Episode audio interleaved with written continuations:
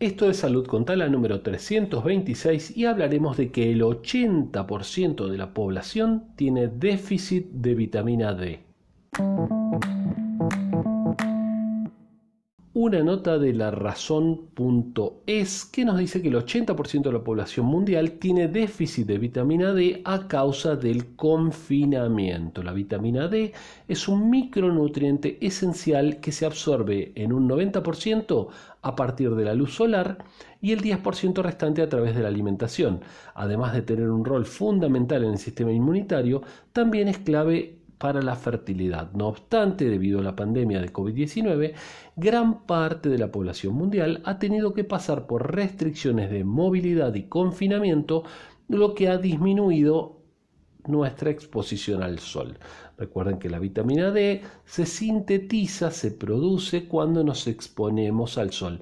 No hace falta demasiado, 10, 15 minutos al día, que el sol nos dé en la cara, en los brazos, y eso puede ser suficiente. Pero bueno, si antes del confinamiento el 50% de la población mundial entre 18 y 60 años tenía déficit de vitamina D, en la actualidad ese valor parece haber subido al 80%.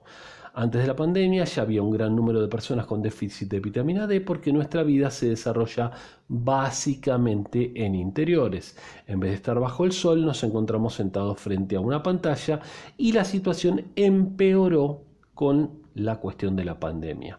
Bueno, acá habla de los déficits, eh, los niveles adecuados de vitamina D y dice que los valores correctos son entre 30 y 50 nanogramos por mililitro en sangre.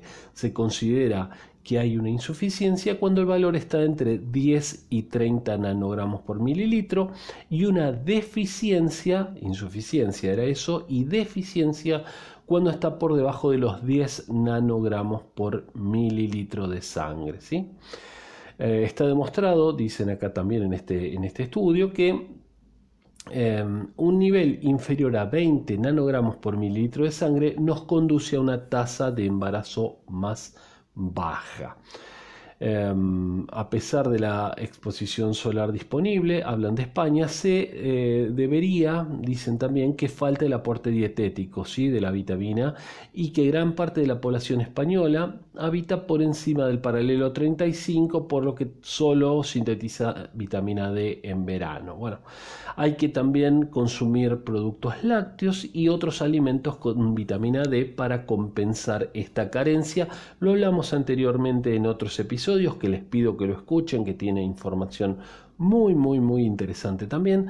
Hablamos de los pescados azules como como el salmón y otros que también tienen gran aporte de vitamina D. Entre lo más simple que podemos tener a mano serían los productos lácteos. También algunas, eh, algunos frutos secos, eh, almendras, nueces aportan también.